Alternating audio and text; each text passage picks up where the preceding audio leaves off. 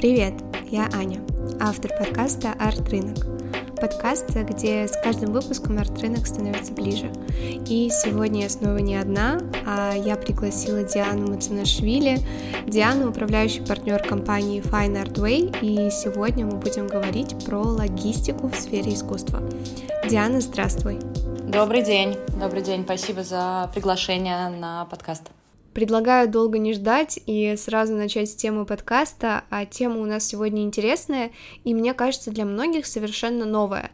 Вообще, арт-логистика в моем представлении это то, наверное, чему все-таки уделяют внимание на рынке искусства, потому что это существенная статья расходов.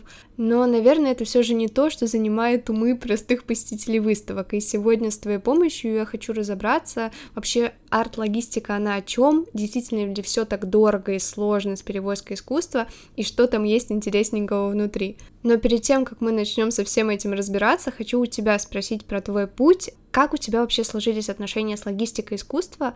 Было ли это переходом из логистики в более узкую арт-специализацию или от, ты пришла от арт-менеджмента к логистике? Как так получилось? Хороший вопрос. Это получилось вот в том варианте, во втором, который ты описала. Дело в том, что я с детства очень четко понимала, что я буду заниматься искусством, и, собственно, ничем больше. Если говорить про совсем детство, то на это, я думаю, повлияли две вещи. Во-первых, часть моей семьи связана с искусством довольно давно и плод. Моя мама танцовщица, мамина часть семьи занимается такими видами искусств. А, с одной стороны. С другой стороны, опять-таки, благодаря маме я с детства, еще будучи совсем маленькой, ходила, начала ходить в QI, это клуб юных искусствоведов при Пушкинском музее. На самом деле очень многие коллеги по рынку. Это мои еще детские друзья, с которыми мы в Пушкинском музее облазили абсолютно все залы. И вот как, как, как-то оттуда начиналось э, становление. По-моему, это был какой, 2010 год. Я пришла, будучи еще студенткой, и я как раз училась арт-менеджменту я пришла на винзавод, в Айдан галерею, начала, собственно, работать с компанией Fine Art Way. И, в общем-то, с тех пор мой статус в компании, понятно, менялся, но, в общем-то, это мой бизнес, и это то, чем одно из основных направлений моей деятельности, собственно, до сих пор. Удивительно, как увлечение детства перерастает в такую настоящую профессию, и мне кажется, что в сфере искусства это довольно частая история. И уточняющий вопрос хотела тебе задать про клуб для детей при Пушкинском музее, действующий ли он, и можно ли туда отдать своего ребенка? Да, да, да, конечно. Если меня спрашивают, так это просто необходимо делать. Да, он до сих пор существует, и это большая такая старая московская традиция детей отдавать в КИИ. Всем рекомендую задуматься как минимум об этом. Класс. Хотела тебя побольше расспросить про деятельность компании Fine Art Way. Кто ваши клиенты и э, с каким запросом они чаще всего приходят? Могу предположить, что это могут быть галереи или, например, вы там, может быть, отдельно сотрудничаете с художниками лично. Наверное, я расскажу в исторической перспективе. Изначально компания действительно работала в основном с галереями, потому что, собственно, местом ее рождения был винзавод. Тогда винзавод, ну, собственно, сейчас тоже винзавод — это место, где находится большое количество галерей. Просто теперь галерей в Москве гораздо больше по сравнению там с концом 2000-х. Э, и тогда винзавод действительно был таким местом протяжения, точкой, где все, собственно, крупные галереи находились. Родилась компания, собственно, из потребностей галерей а другое дело, что компания развивалась довольно скоро. Основными клиентами нашими стали уже музеи. Если говорить сегодня, про сегодняшний день, то у нас э, есть на самом деле основная материнская компания Fine Art Way, которая все-таки в первую очередь это компания, которая работает с музеями, с музейным уровнем выставок и экспонатов и так далее. А есть дочка, которую мы открыли в прошлом году. Э, она называется Favlight. Это такой лоукостер в сфере логистики предметов искусства. И мы решили вернуться к своим изначальным клиентам, собственно, галереям, художникам и каким-то там а, молодым институциям, у которых небольшие бюджеты. И как бы задача этого лоудкостера как раз-таки заключается в том, чтобы, имея тот опыт работы с очень разными предметами искусства, имея огромный бэкграунд за спиной и четкое понимание того, Что же это такое, когда мы говорим про современное искусство и музей? Подход к галерейному искусству, и когда мы говорим про музейный подход, мы все-таки делаем эту разницу. Она не только в цене, она и в большом количестве технических деталей. Так вот, когда мы говорим про необходимое и достаточное, мы говорим именно про подход к работе с галереями, для того, чтобы соответствующим образом минимизировать затраты э, заказчиков, с одной стороны, но с другой стороны, как бы обеспечить их необходимым качеством э, и уровнем услуг.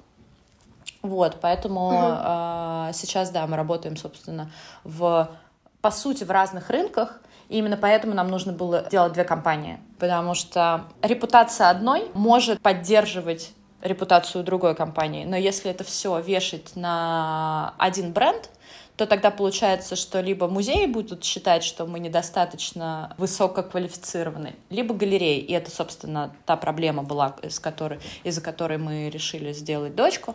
Стало понятно, что э, галереи, даже если не знают цены на наши услуги, они априори считают, что мы слишком дорогие. И поэтому как бы э, пришлось это, разделить, и в том числе и в ценовой политике, конечно. Как-то так. И я так понимаю, что вы не только занимаетесь перевозкой искусства, но на вас также может быть и монтаж выставки, да? Да, вот ты мне задала вопрос, откуда я пришла логистики в логистику искусства или наоборот. Я бы, наверное, вот с этого бы начала отвечать. Дело в том, что логистика предметов искусства к обычной логистике имеет очень опосредованное отношение. Потому что логистика предметов искусства, она все-таки не про логистические цепочки, и выстраивание логистических процессов, сколько это вопрос взаимодействия с конкретными предметами искусства, с конкретными музеями, с конкретными а, хранителями, реставраторами и так далее. И поэтому, когда мы говорим про арт-логистическую компанию, мы должны довольно четко понимать, что э, задача арт-логистической компании – это, по сути, субподряд выставочной площадки, музея, клиента, которая берет на себя техническую часть по подготовке выставки. То есть логистическая компания ищет как раз-таки те самые логистические пути, по которым можно перевести выставку. И да, это самая, ну, такая очевидная базовая вещь, которую мы делаем. Но помимо этого есть еще большое количество задач, которые мы решаем. И что и составляет такой так называемый полный комплекс логистических услуг, арт-логистических услуг. Упаковка э, предметов искусства, упаковка экспонатов. Это монтаж и демонтаж выставок. Это хранение предметов искусства, то есть музейное хранение. Непосредственно сама перевозка, а также это временная застройка, то есть архитектура выставочная. Ты сказала, что логистика к логистике предметов искусства имеет довольно посредственное отношение. Вот а, я хотела спросить, чтобы окончательно провести некую границу между одним и другим, доверяем ли мы перевозку искусства таким м, общелогистическим компаниям, как DHL, деловые линии и так далее? Когда мы говорим даже про галерейное искусство, то есть не состоящая, я имею в виду, в музейном фонде, например, Российской Федерации, то мы говорим о предметах а, повышенной хрупкости. Мы говорим в первую очередь вообще, когда мы говорим про любой предмет искусства, причем в любом разговоре, мы должны всегда исходить из нескольких тезисов. Первый тезис звучит как «любой предмет искусства является уникальным». Даже если речь идет про тиражную графику, тем не менее у тиража тоже есть номер. И номер, там, я не знаю, 17 из 40 — это уникальный номер этой конкретной графической работы. Предметы искусства в действительности отличаются от любых других предметов в силу того, что их можно пытаться повторить, но если первый уникальный предмет будет потерян, то он просто будет потерян. И даже если предмет искусства стоит, я не знаю, дешевле, чем автомобиль, например, да, вот по поиграем в сравнение такого порядка, автомобиль может быть перепроизведен, предмет искусства нет. И это только про уникальность предметов, да? Это первая история, про уникальность. Второй тезис, который я бы хотела бы как бы закрепить в нашем разговоре и всегда его иметь в виду, это попытка поменять угол зрения. Как зрители, как э, акторы арт-рынка, как кураторы, художники, э, ну, с художниками там чуть сложнее, выставоч, выставочные менеджеры и прочие арт-менеджеры, мы привыкли смотреть на предмет искусства как на некий предмет. Мы можем решить, например, что мы отправим эти предметы на выставку, я не знаю, в Гонконг или в Париж или в Нью-Йорк. А мы решаем, что этот предмет будет висеть у нас не в спальне, а в гостиной. Но когда ты работаешь непосредственно с предметами искусства, то перспектива и точка зрения меняется. И я предлагаю эту точку зрения сейчас попробовать всем применить. А давайте попробуем посмотреть на арт-рынок и на мир искусства и вообще на мир с точки зрения произведения искусства. Любой предмет искусства, а, как и все остальное в этом мире, тяготеет к разрушению, разложению и умиранию.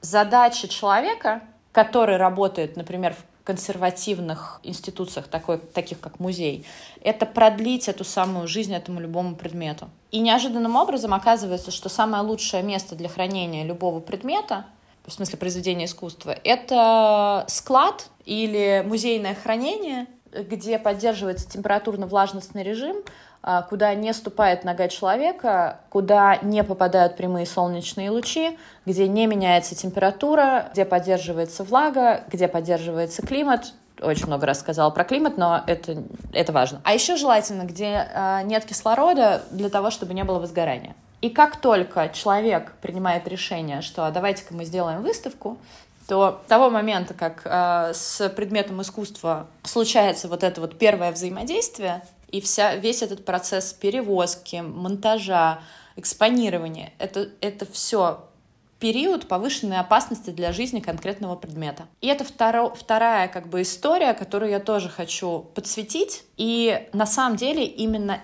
этот взгляд, этот подход, большой тезис является отличительной, принципиально отлич, отличительной особенностью работы любой, на самом деле, э, технической команды, которая работает с предметами искусства. Поэтому, конечно же, компании общей логистики не подходят для перевозки предметов искусства. Конечно же, эти компании э, используются, когда речь идет о э, совершенно недорогих предметах. И в общем-то, это правильно, потому что не для всех предметов нужно использовать э, там, большие и дорогие мощности э, крупных компаний. Вот. Но э, все равно есть та невидимая, но важная линия, когда нам подходят обычные компании и когда нам необходимо для предметов использовать э, арт-логистику.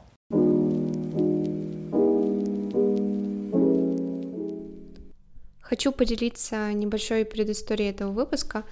На ArtRush Диана участвовала в панельной дискуссии о логистике. И я, как человек, очень косвенно имеющий отношение к этой теме, несмотря на то, что там моя первая стажировка была в логистике, это отдельная история, я была совершенно увлечена дискуссией, несмотря на то, что логистика предполагает много технических, законодательных нюансов, через которые определенно нужно пробраться человеку, которым, который с этим не работает. Но то, как этот процесс, являясь одним из элементов работающей машины как арт-рынок, может влиять на его развитие, это очень важная мысль, к которой можно подобраться, если откинуть сейчас предрассудки. И после нашего смыслового блока, где мы говорили, после того, как мы обсудили, что из себя представляет арт-логистика, я хочу перейти к практике и обсудить, как работает международная перевозка искусства. И, Диан, с твоей помощью разложить по полочкам, что мы должны делать, чтобы вывести искусство из России за границу — очень много вопросов на самом деле. Давай я сначала дам тебе слово, а потом подхвачу. Есть несколько вводных. Во-первых, нам нужно понимать, о чем мы говорим. Мы говорим про вывоз своего собственного предмета искусства или мы говорим про вывоз выставки? Потому что если мы говорим сегодня по поводу вывоза выставки из Российской Федерации, то, в общем-то, пока что это довольно сложный путь. Последние два года а, выставочная деятельность приостановилась. У этого есть объективные всякие разные причины, но как бы давайте тогда эту часть мы просто не будем обсуждать, поскольку сегодня в, в этом нет смысла, ввиду того, что в тот момент, когда, я надеюсь, что это произойдет скоро, выставочная деятельность возобновится международная, то я думаю, что некие правила будут изменены. Поэтому остановимся на таких персональных задачах, когда кто-то хочет вывести э, свой предмет искусства, отвести его из точки А в точку Б. Значит, у нас есть э, для этого, в первую очередь, у нас есть законодательство Российской Федерации, которое регулирует э, вывоз и ввоз предметов искусства. Есть закон, федеральный закон о вывозе и ввозе культурных ценностей, согласно которому мы понимаем, что мы, по сути, все предметы можем делить на три категории. На так называемые предметы современного искусства, на культурные ценности и культурные ценности особого значения. Что это за градация и зачем она нужна? Есть вещи, которые принципиально нельзя вывозить из страны, вне зависимости от того, они принадлежат частному лицу или они принадлежат музеям. Но как бы, музейные, музейные экспонаты, в принципе, нельзя вывозить. Но тут важно акцентировать внимание на том, что если предмет э, относится к категории культурная ценность особого значения, то этот предмет Министерство культуры Российской Федерации не допустит к вывозу из страны. Что это означает? Это означает, что если у вас дома лежит э, где-нибудь на чердаке случайно Малевич, то пусть он у вас и продолжает лежать на чердаке, а лучше где-нибудь висеть, потому что вывести вы, вы его никуда не сможете. Российская Федерация не заинтересована в потере предметов искусства, которые с точки зрения Минкульта относятся к категории культу культурной ценности особого значения. Значит, есть категория культурные ценности. Раньше у этой категории был э, временной ценз у предметов, Сейчас временной ценз после изменения очередного в законе временной ценз убрали. Поэтому теперь экспер, эксперты Министерства культуры определяют ценность предметов и вне зависимости от даты создания э, предметов могут дать этим предметам статус культурная ценность. Что это за статус? Это означает, что с точки зрения Минкульта данный предмет является культурной ценностью. Но в принципе этот предмет может быть разрешен к вывозу, но при уплате пошлин определенных. И есть вот так называемые предметы культурного назначения, или, ну, иначе говоря, современное искусство, которые с точки зрения экспертов Минкульта, подчеркиваю, только с точки зрения экспертов Минкульта, то есть как бы бюрократического аппарата, не являются культурными ценностями, не являются как бы искусством с точки зрения Минкульта. И а, к ним применяются другие регуляции, не как в отношении предметов искусства, но как в отношении, например, предметов дизайна. Или, ну, все зависит от э, там, таможенного кода. И там уже будет другая регуляция. Логичный вопрос, да, был бы, как же нужно выезжать из страны с э, каким-то предметом, который вчера нарисовал мой друг, но чтобы таможня меня не задержала и не упрекнула бы в том, что я тут пытаюсь э, культурные ценности вывозить. Есть для этого очень понятное и простое решение, которое не является на самом деле просто решением, это вообще-то законодательная норма. Выглядит это следующим образом. Для того, чтобы предмет, который мы подозреваем в том, что он является предметом искусства, чтобы вывести такой предмет из страны, нам нужно обратиться в Министерство культуры, чтобы те, соответственно, сделали разрешение на вывоз. А, и в этом разрешении будет написано, что либо предмет попадает под закон о ввозе и вывозе и является культурной ценностью, но разрешен к вывозу, либо попадает под закон о ввозе, вывозе и ввозе, является культурной ценностью особого значения и не подлежит вывозу, либо что этот предмет вообще не попадает под закон о вывозе и ввозе и не является культурной ценностью. Тогда можно спокойно вывозить. Вот. Собственно, это когда мы говорим про вывоз. Когда мы говорим про ввоз предметов искусства, то здесь мы разговариваем про то, что нам точно так же необходимо получать документы, но для того, чтобы получить статус культурная ценность как раз-таки для предмета, если этот предмет таковым является, поскольку, как первом случае, государство не заинтересовано в том, чтобы вывозились из страны культурные ценности, точно так же государство в случае ввоза заинтересовано в том, чтобы эти ценности ввозились. Соответственно, регуляция со стороны государства следующая, что культурные ценности, тем более культурные ценности особого значения, физическими лицами ввозятся беспошлино. Ну или с нулевой ставкой налоговой, если говорить профессионально. Вот э, так бы я ответила бы на вопрос. Мне кажется, довольно подробно. Да, я думаю, более чем. И давай я тогда прорезюмирую. То есть у нас есть закон о вывозе и ввозе и три категории предметов. Это культурные ценности, культурные ценности особого значения и современное искусство. И у меня есть уточняющий вопрос по поводу культурных ценностей, то есть а, художнику не нужно расстраиваться, если его произведение не признали культурной ценностью потому что определяет это Министерство культуры, и я так понимаю, что это довольно субъективная история, и критериев как таковых нет, или я не права.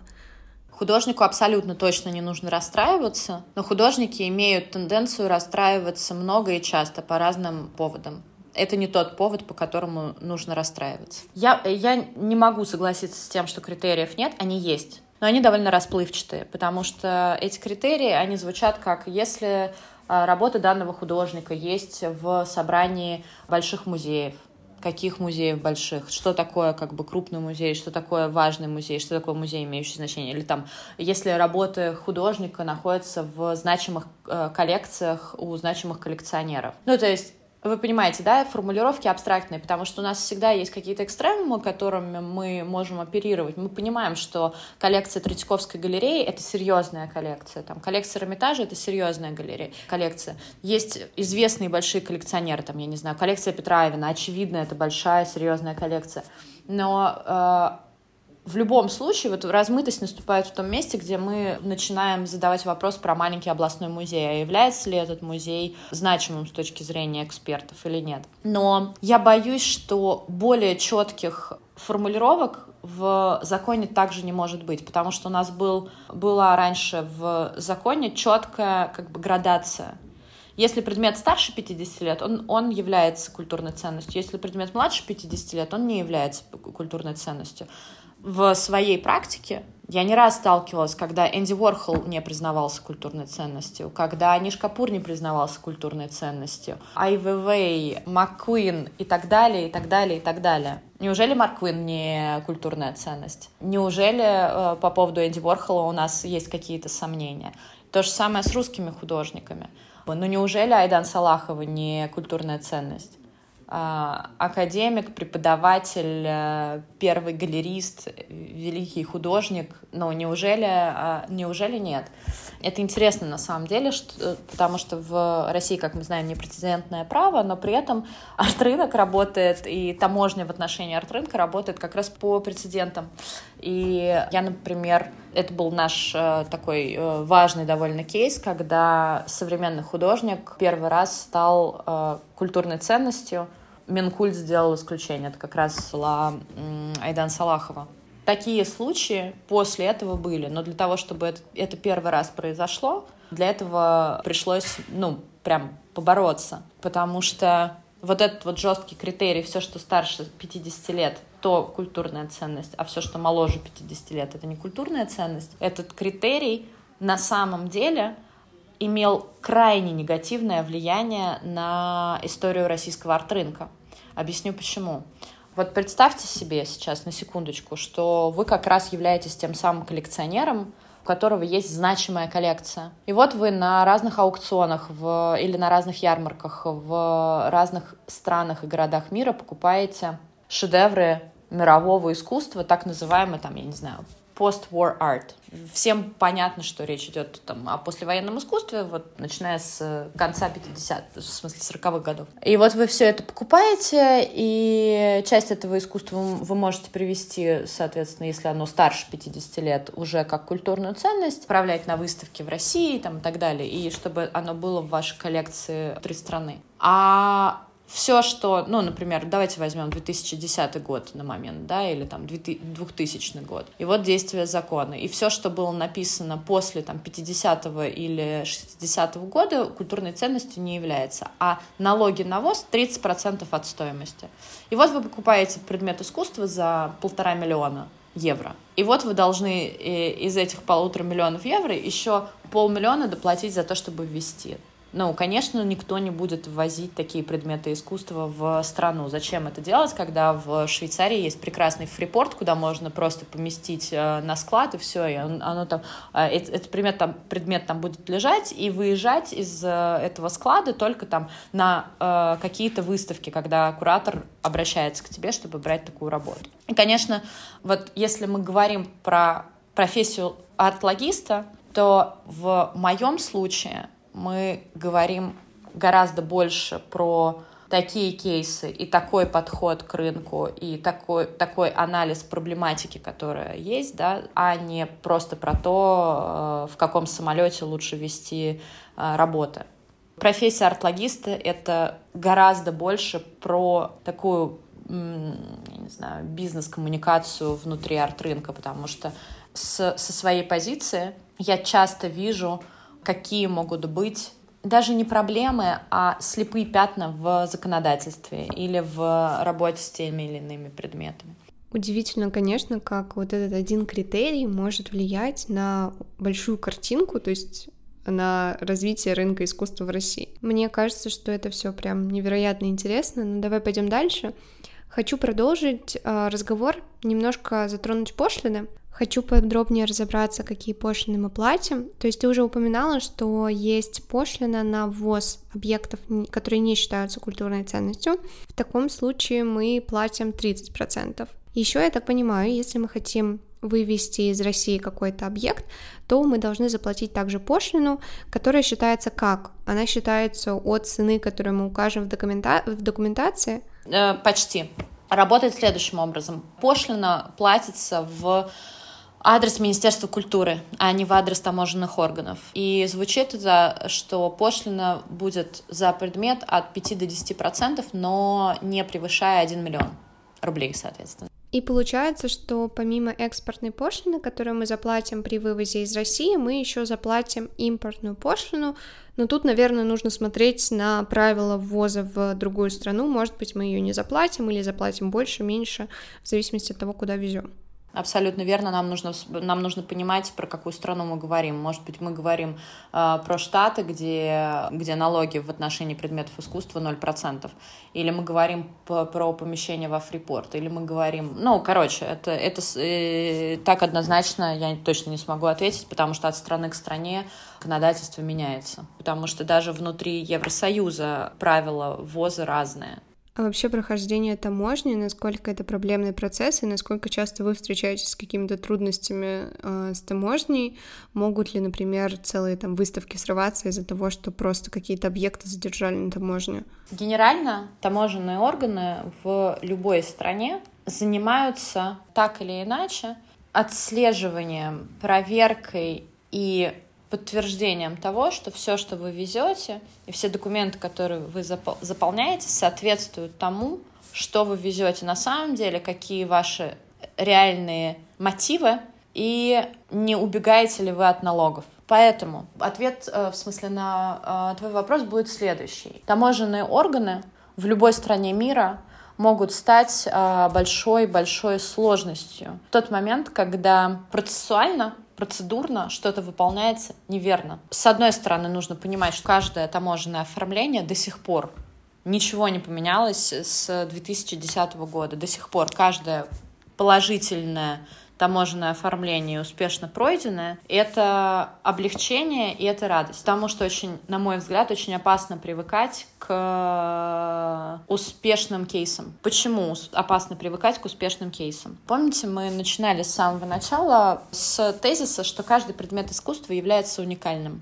Соответственно, каждое таможенное оформление является уникальным. И предполагать о том, что если э, вчера и позавчера все получилось, завтра тоже получится, просто на основе предыдущего опыта, а не проверяя каждый, каждую запятую, которую ты ставишь, чревато примерно так же, как э, делать прогноз на э, погоды на основании предыдущей недели. Если всю предыдущую неделю светило солнце, то не факт, что завтра не пойдет дождь. Я понимаю, что я сейчас сравнила э, довольно понятную бюрократическую машину с непредсказуемой погодой, но, на мой взгляд, такой подход лучше, потому что э, в случае, когда ты всегда имеешь в виду, что что-то может пойти не так, то ты своей приоритетной задачей всегда будешь ставить, проверять все и все сверять со всеми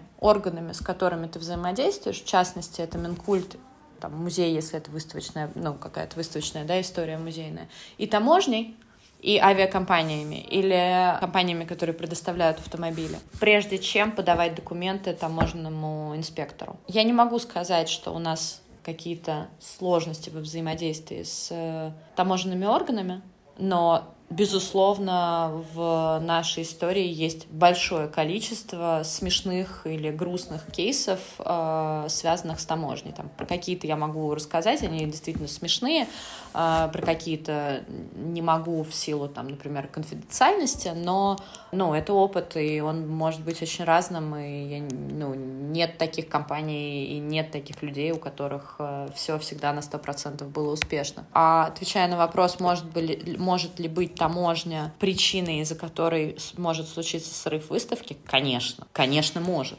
Конечно, если документы оформлены неправильно, если они не согласованы с таможенным постом заранее, если э, документ, там, оригинальная подача документов э, не включает в себя те документы, которые требуются и так далее, конечно. Ну, слушайте, грузы могут... Э, известны случаи, когда грузы находятся на таможне, на складском помещении э, таможни под, под ВРХ месяцами. Поэтому, да, это может быть очень по-разному. А расскажешь про какой-нибудь кейс, может быть, один веселый, который запомнился, ну, больше всего? Есть, наверное, мой любимый. Это кейс про Кости Марины Абрамович. Значит, мы делали выставку с э, гаражом. Первая персональная выставка Марины Абрамович. Было много разных экспонатов из трех разных стран. И из одной из стран были э, кости. В прямом смысле это коровьи кости, которые использовались в Венецианской биеннале 90 второго, не помню какого, извините, не помню какого года, можно проверить. Работа называлась «Балканская барокко». Она сидела на груди коровьих костей и отмывала их. Работа посвящена, понятно, военным действиям в бывшей Югославии. И Значит, все хорошо, всю выставку мы из разных э, стран привезли, и вот едут к нам коровьи кости. Там на самом деле на мой взгляд, было изначально не, не тот выбран таможенный режим, который был нужен, но это дело десятое. В общем, приезжают эти кости на таможенный пост, машину задерживают, потому что в буквальном смысле 10 а, тонн коровьих костей приезжают на таможенный пост, и их пытаются декларировать как предметы искусства. У всех таможенников вот такие широкие большие глаза — и они спрашивают, типа, что это вообще такое, зачем вы везете кости. Дальше случается неделя, когда я каждый день с каталогами про Марину Абрамович приезжаю на пост и рассказываю, провожу просто лекции по поводу современного искусства, рассказываю, что Марина Абрамович, бабушка перформанса, вы не понимаете, это, это великий художник, она будет вот в гараже, гараж, да, это музей, который принадлежит э, Роману Аркадьевичу, там, туда-сюда рассказываю вот это вот все.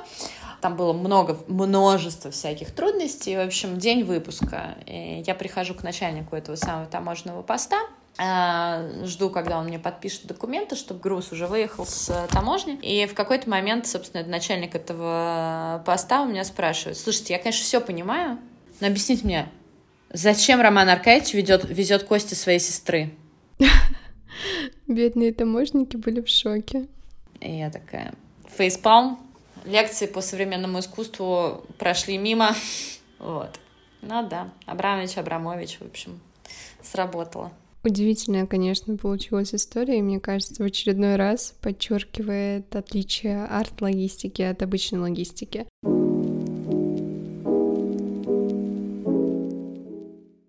Мы сегодня особенно много говорили о том, что искусство это все-таки уникальный товар.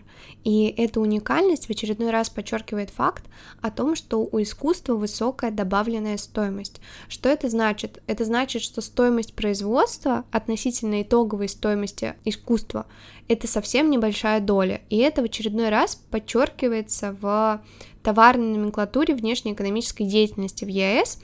Она разработана на основе гармонизированной системы, что такое гармонизированная система? Это система упрощенная классификации товаров в международной торговле.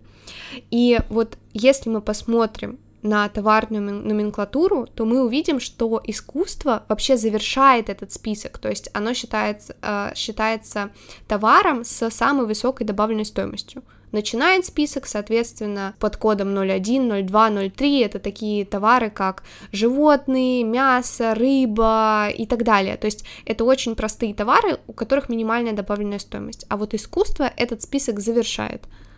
И вот раньше была какая-то хитрость а, с заполнением таможенной декларации, где указывалась а, стоимость производства вместо реальной стоимости работы. Диан, расскажешь подробнее вообще, что это такое, как это работало и почему это не работает а, сейчас? Production value, что это такое? Когда речь идет про молодых художников, у которых нет еще ни аукционной истории, ни музейной истории, ни ярмарочной истории, и которые только формируют свою стоимость на свои предметы, они чаще всего не понимают, какую стоимость на свои предметы ставить, когда выполняют таможенные декларации. Совсем молодые художники и должны ставить production value, поскольку им не, у них нет еще никакой цены, потому что их никто никогда еще не купил, только если мама. С этим раньше могли заигрывать те художники, у которых уже как- как-то начинали формироваться цены, но данных про которые было очень сложно найти. Ну, то есть он все равно был каким-то неизвестным художником, у которого есть имя и фамилия, и который что-то нарисовал, стоит это бесценно.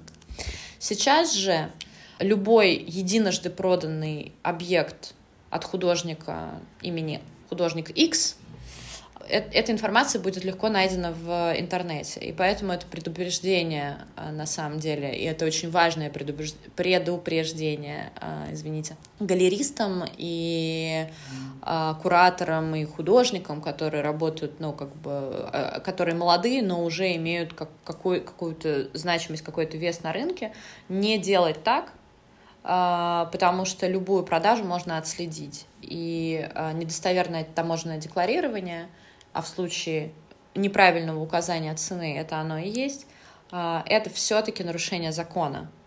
То есть получается логика в том, что у таможников сейчас есть интернет, и если вы продаете уже за серьезные деньги, то вряд ли вам получится улизнуть с production value в таможенной декларации.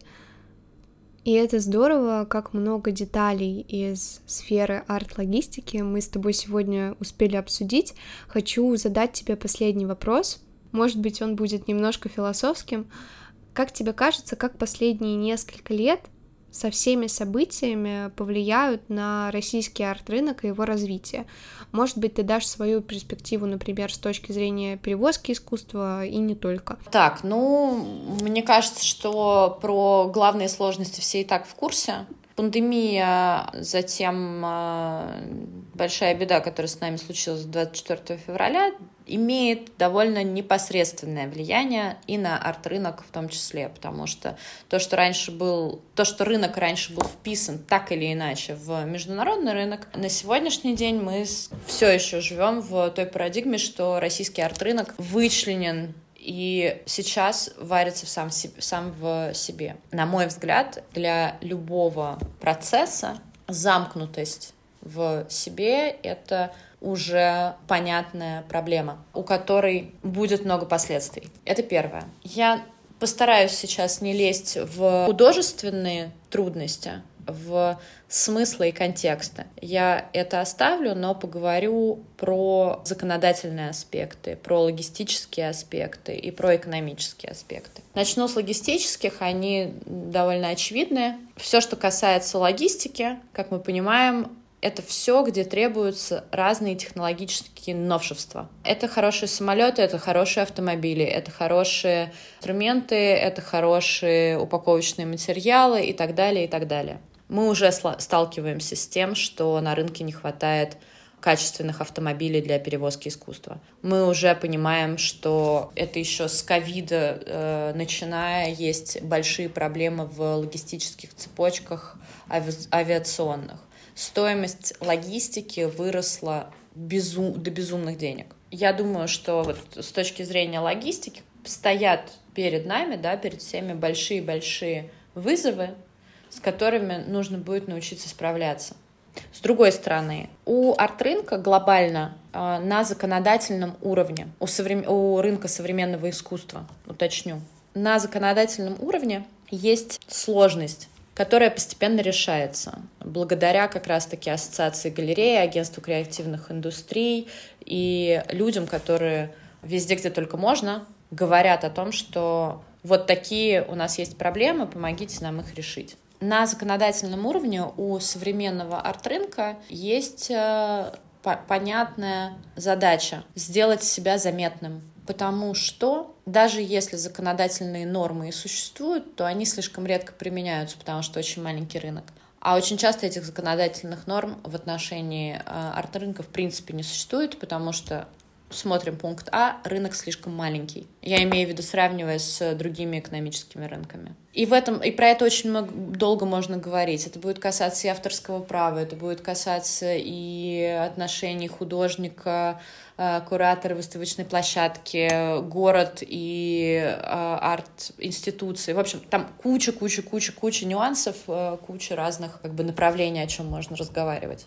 И еще раз замкнутость рынка замкнутость рынка — это как бы такая большая история, про которую мы еще долго будем разговаривать долго будем думать о том, как э, с этим справляться. Ну и плюс э, нам еще только предстоит узнать, э, как различные экономические изменения будут влиять на деятельность арт-рынка. Да, рассуждать об этом можно долго и много, и мне действительно близки те тезисы, которые ты сегодня уже успела упомянуть.